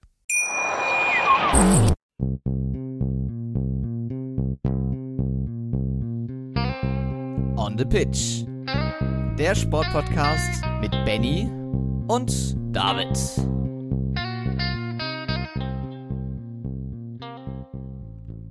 Da sind wir wieder zurück nach der Unterbrechung und melden uns wieder mit dem nächsten Teil des heutigen Wochenrückblicks. Der Tobi hat mich äh, verlassen, möchte man sagen. Natürlich äh, danke ich ihm nochmal an dieser Stelle ganz ausdrücklich, dass er bei dem Wintersport so äh, gut dabei war und äh, tolle Expertise gegeben hat. Das habe ich, äh, hat mir sehr, sehr gefallen. Und natürlich ist in der vergangenen Sportwoche noch viel mehr passiert, auf das wir zu sprechen kommen. Tennis, Hockey, äh, Snooker, Handball, Basketball, NFL, Fußball, ähm, Neuerungen für die DTM, also eine Menge dabei.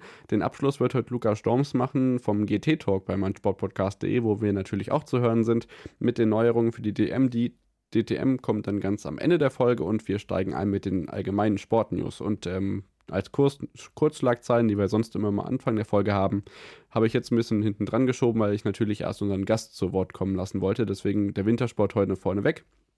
Ähm, ja, allgemein gibt es zu berichten, dass äh, die Hallen-Hockey-Europameisterschaft stattgefunden hat. Die Hockeydamen aus Deutschland konnten sich den 16. EM-Titel in ihrer Geschichte holen. Die Männer hingegen haben leider im Finale verloren.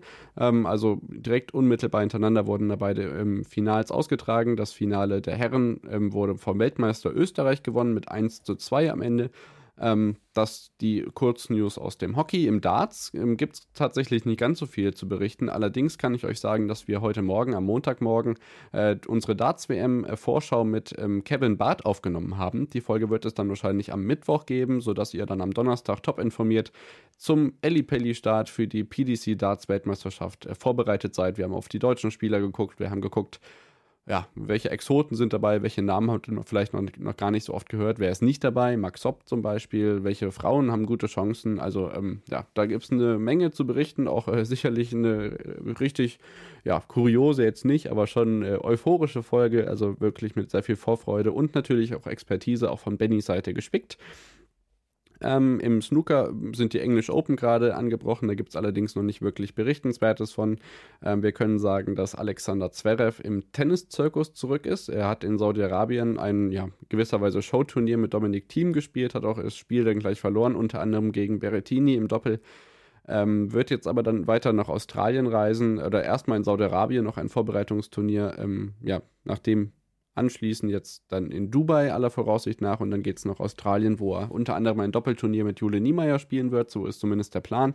Und dann steht alles unter dem Zeichen der Vorbereitung für die Australian Open, das ja dann schon der erste Grand Slam im Jahr 2023 sein wird. Ja, dann kommen wir zum Handball. Da kann ich auf der einen Seite berichten, dass ich am Wochenende meinen ersten Einsatz als Kommentator hatte. Und zwar habe ich äh, für den GSV Baunatal in der dritten Handball-Bundesliga, ja, dank der ja, Empfehlung und der, der Bitte von Jurias Bach, dem sonst äh, dem, der, der Job da als Hallensprecher bzw. Livestream-Kommentator äh, zukommt. Äh, ja, danken, dass ich diese Gelegenheit hatte. Es war wirklich ein spannendes Spiel, auch mit einem interessanten Gegner, denn zu Gast war die Reservemannschaft des amtierenden deutschen Meisters von SC Magdeburg.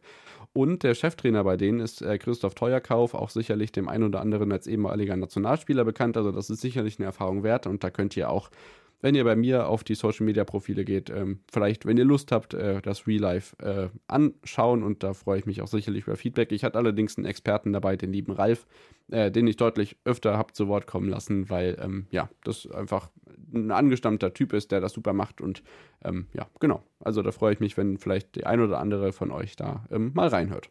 Ja, Handball generell, wir kommen in die erste Liga.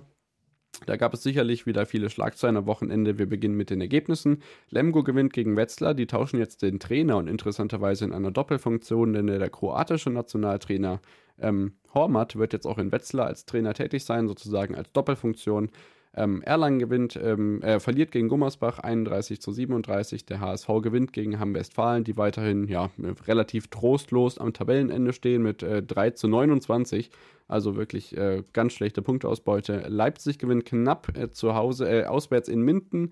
Magdeburg gewinnt ganz knapp das Spitzenspiel gegen die Füchse Berlin. Das ist wirklich ein richtiger Krimi gewesen. Kiel gewinnt gegen Melsung mit zwei Toren und recht wenig Punkten, 24 zu 22. Hannover Burgdorf gewinnt gegen Stuttgart, die rhein löwen gewinnen gegen Göpping und ja, eine wirkliche Schlacht gab es äh, für den Bergischen AC, denn die haben zu Hause sage und schreibe 18 zu 31 gegen die SG Flensburg-Handewitt ähm, ja, verloren. Kiel jetzt äh, durch die Niederlage der Füchse auf Tabellenplatz 1, ähm, rhein löwen auf 3, Magdeburg auf 4, Flensburg auf 5 und dahinter ja, tummeln sich ganz viele Mannschaften im recht engen Bereich. Hamburg, Hannover, Gummersbach, Melsungen, Leipzig, ähm, Erlangen, insgesamt nur zwei äh, Punkte voneinander entfernt. Das ist wirklich richtig eng in der HBL. Ja, unter der Woche war natürlich auch wieder Champions League. Ähm, da waren die deutschen Mannschaften auch erfolgreich. Die Magdeburger haben gewonnen gegen Svendborg aus Dänemark und Kiel hat gegen Nantes gewonnen. Beides ähm, mit zwei bzw. vier Toren Vorsprung.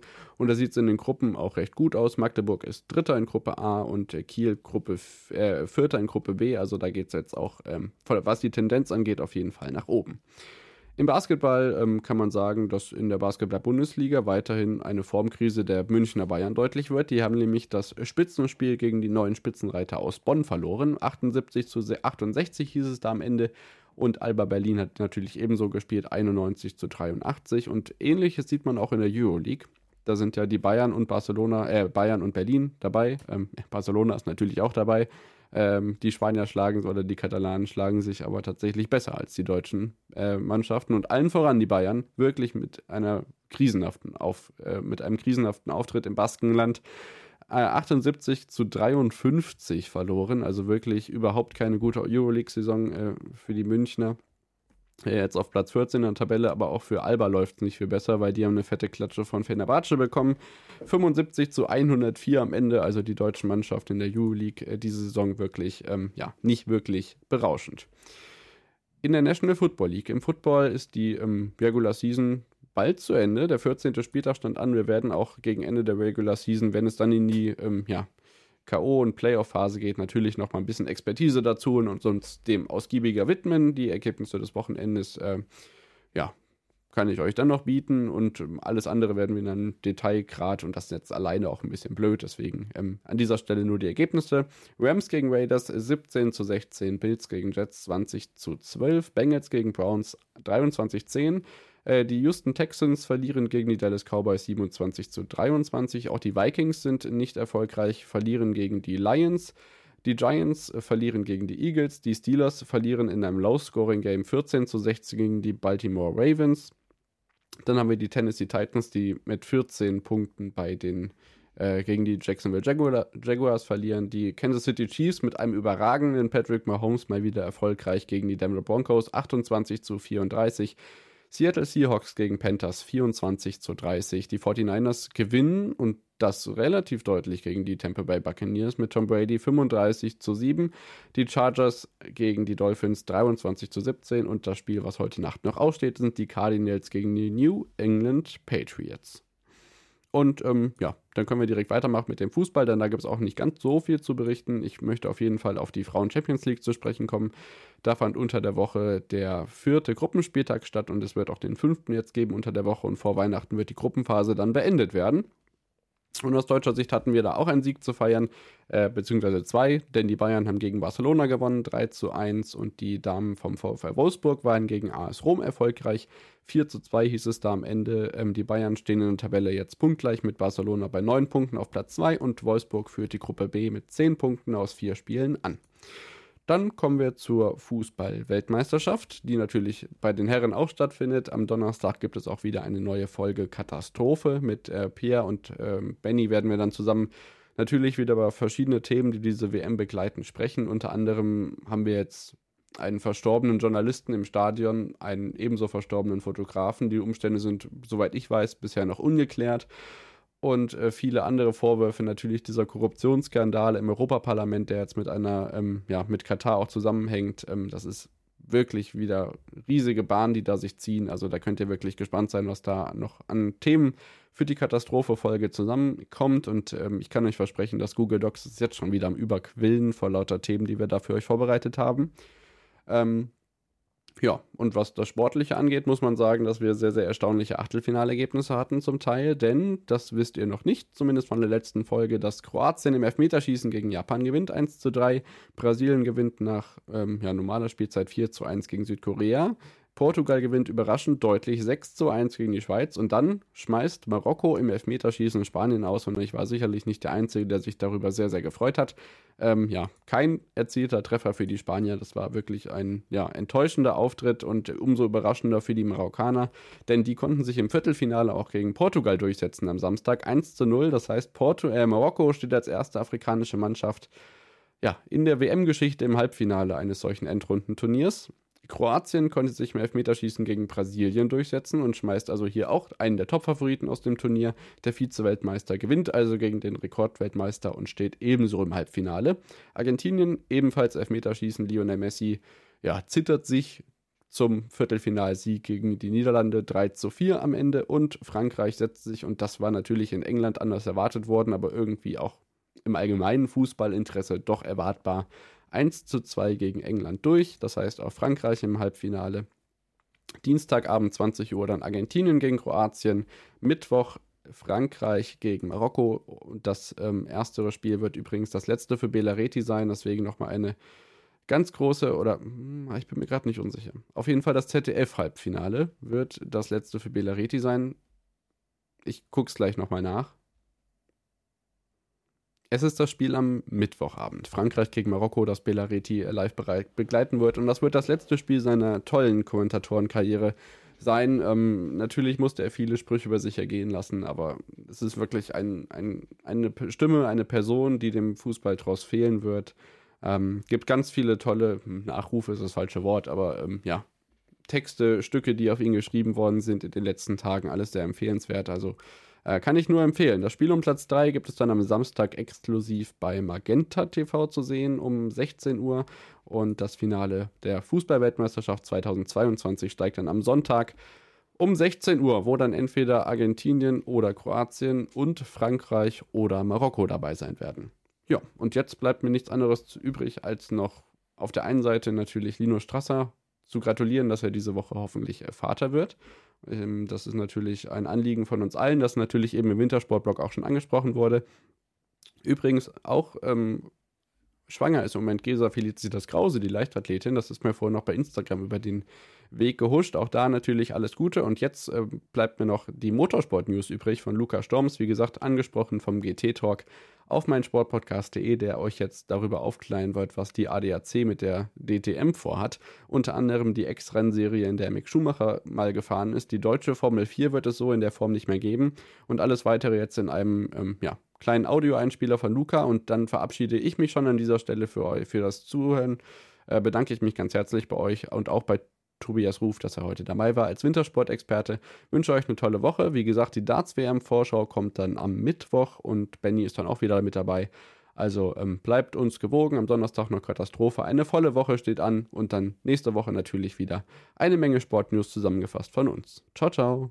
Der ADAC stellt den Motorsport in Deutschland komplett neu auf. In einem Pyramidensystem stellten Dr. Gerd Enser, der ADAC Sportpräsident und Thomas Voss das neue Konzept vor. Dabei bildet die DTM die Top-Plattform und damit wird auch eine neue Serie entschaffen, die DTM Endurance, die dabei die ADAC GT Masters eingliedert. Die DTM wird dahingegen vom Konzept her genau gleich ablaufen, wie sie es eigentlich in diesem Jahr war, nämlich mit einem Fahrer pro Fahrzeug, mit acht Veranstaltungen aber der Fokus bleibt ein anderer, nämlich der spezifisch auf Deutschland ausgelegt und das sieht man auch im Rennkalender, nämlich wird man insgesamt sechs Rennen in Deutschland fahren. Das Ganze in Oschersleben, Norrisring, Nürburgring, am Lausitzring, am Sachsenring und das Finale dann am Hockenheimring. Nur zwei Stationen sind im Ausland und das sind eben zwei Formel 1 Kurse, nämlich der in Zandvoort in den Niederlanden und am Red Bull Ring in Österreich. Das Ganze bildet dann Station 2 und 7. Wie schon erwähnt, wenig ändert sich eigentlich in der DTM. Damit bleiben wir im Endeffekt bei freitags zweimal freies Training und eben das Qualifying jeweils am Samstag und Sonntag und auch eben das Rennen dann am jeweiligen Samstag und Sonntag. Etwas, was sich ändern wird, ist nämlich zwei Sachen. Die BOP, nämlich die Balance of Performance, die nicht mehr das österreichische Unternehmen AVL, sondern diesmal die SAO übernimmt, die wir es auch in den letzten Jahren in der ADAC GT Masters getan haben. Und auch der Reifen ändert sich, nämlich man wechselt auf die italienische Marke Pirelli. Und klar hingegen ist, was beim Thema TV-Übertragung passiert. Klar ist hingegen, dass man auf Free-TV-Partner setzen wird. Wie auch in den letzten Jahren hat Pro7 diese Rolle übernommen. Dieser Vertrag gilt nicht mehr, genauso wie mit dem AVD, die ja nicht mehr in dem Sinne die ITR betreut, sondern jetzt eben der ADAC. Somit gelten diese Verträge eben nicht mehr weiter. Das Ganze eben für Pro7 Sat1 bei der Übertragung wie beim AVD im Betreiben dieser Clubgemeinschaften. Auch wird sich was ändern in der Juniorförderung. So stellte der ADAC nämlich vor wenigen Tagen auch die Formel 4 ein. Die ADAC Formel 4 Serie war bekannt, vor allen Dingen in den früheren Jahren durch das Aufsteigen von Mick Schumacher. Doch dies wird jetzt eben eingestellt. Der ADAC wird jetzt mit dem französischen Automobilclub FFSA zusammenarbeiten und damit ein ADAC Sport Juniorenteam dort aufstellen und damit junge Talente aus Deutschland in Richtung Formel 1 zu fördern. Auch die ADAC Stiftung Sport, die auch in unterschiedlichen Bereichen fördert, wird sich in dem Zuge auch komplett neu aufstellen, in Bezug auch natürlich dieses Pyramidsystems. Damit ändert sich in Motorsport Deutschland einiges und darauf dürft ihr euch dann im nächsten Jahr auf jeden Fall mal einstellen mit der neuen DTM unter dem Dach des ADAC.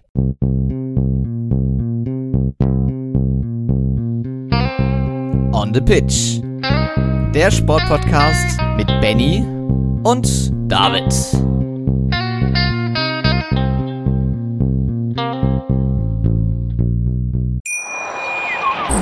Wie baut man eine harmonische Beziehung zu seinem Hund auf? Puh, gar nicht so leicht. Und deshalb frage ich nach, wie es anderen Hundeeltern gelingt, beziehungsweise wie die daran arbeiten. Bei Iswas Dog reden wir dann drüber. Alle 14 Tage neu mit mir, Malte Asmus und unserer Expertin für eine harmonische Mensch-Hund-Beziehung, Melanie Lippisch. Iswas Dog? mit Malte Asmus. Überall, wo es Podcasts gibt.